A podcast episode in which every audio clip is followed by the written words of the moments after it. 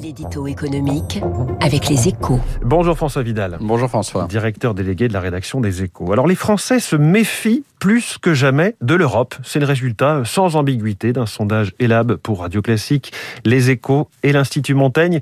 Une défiance préoccupante, François, alors que la France vient justement de prendre la présidence de l'Union européenne.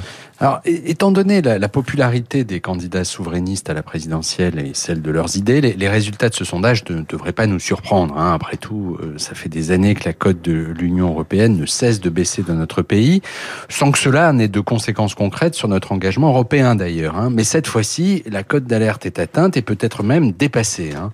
Rendez-vous compte, hein, François, un quart seulement des Français estiment que l'appartenance à l'Europe a plus d'avantages que d'inconvénients. Quant à l'euro, 20 ans après sa création, une majorité pense que son adoption était une mauvaise chose. C'est effectivement assez inattendu, étant donné ce rôle clé quand même joué par l'Europe et la monnaie unique euh, pour protéger les États membres face au tsunami du Covid. Oui, c'est même incompréhensible, hein, car dans, euh, sans la solidarité européenne, la France s'en serait beaucoup moins euh, bien tirée, tant du point de vue économique que sanitaire. Hein. Euh, toute la question est de savoir pourquoi elle n'en tire aucun crédit dans l'opinion. Alors, bien sûr, hein, l'Europe est loin d'être parfaite, la complexité de ses institutions, trop bureaucratiques, ses échecs répétés sur la gestion des frontières communes, ou encore sa difficulté à peser sur la scène internationale face aux géants chinois, américains et même russes, constituent des, des, handicaps sévères.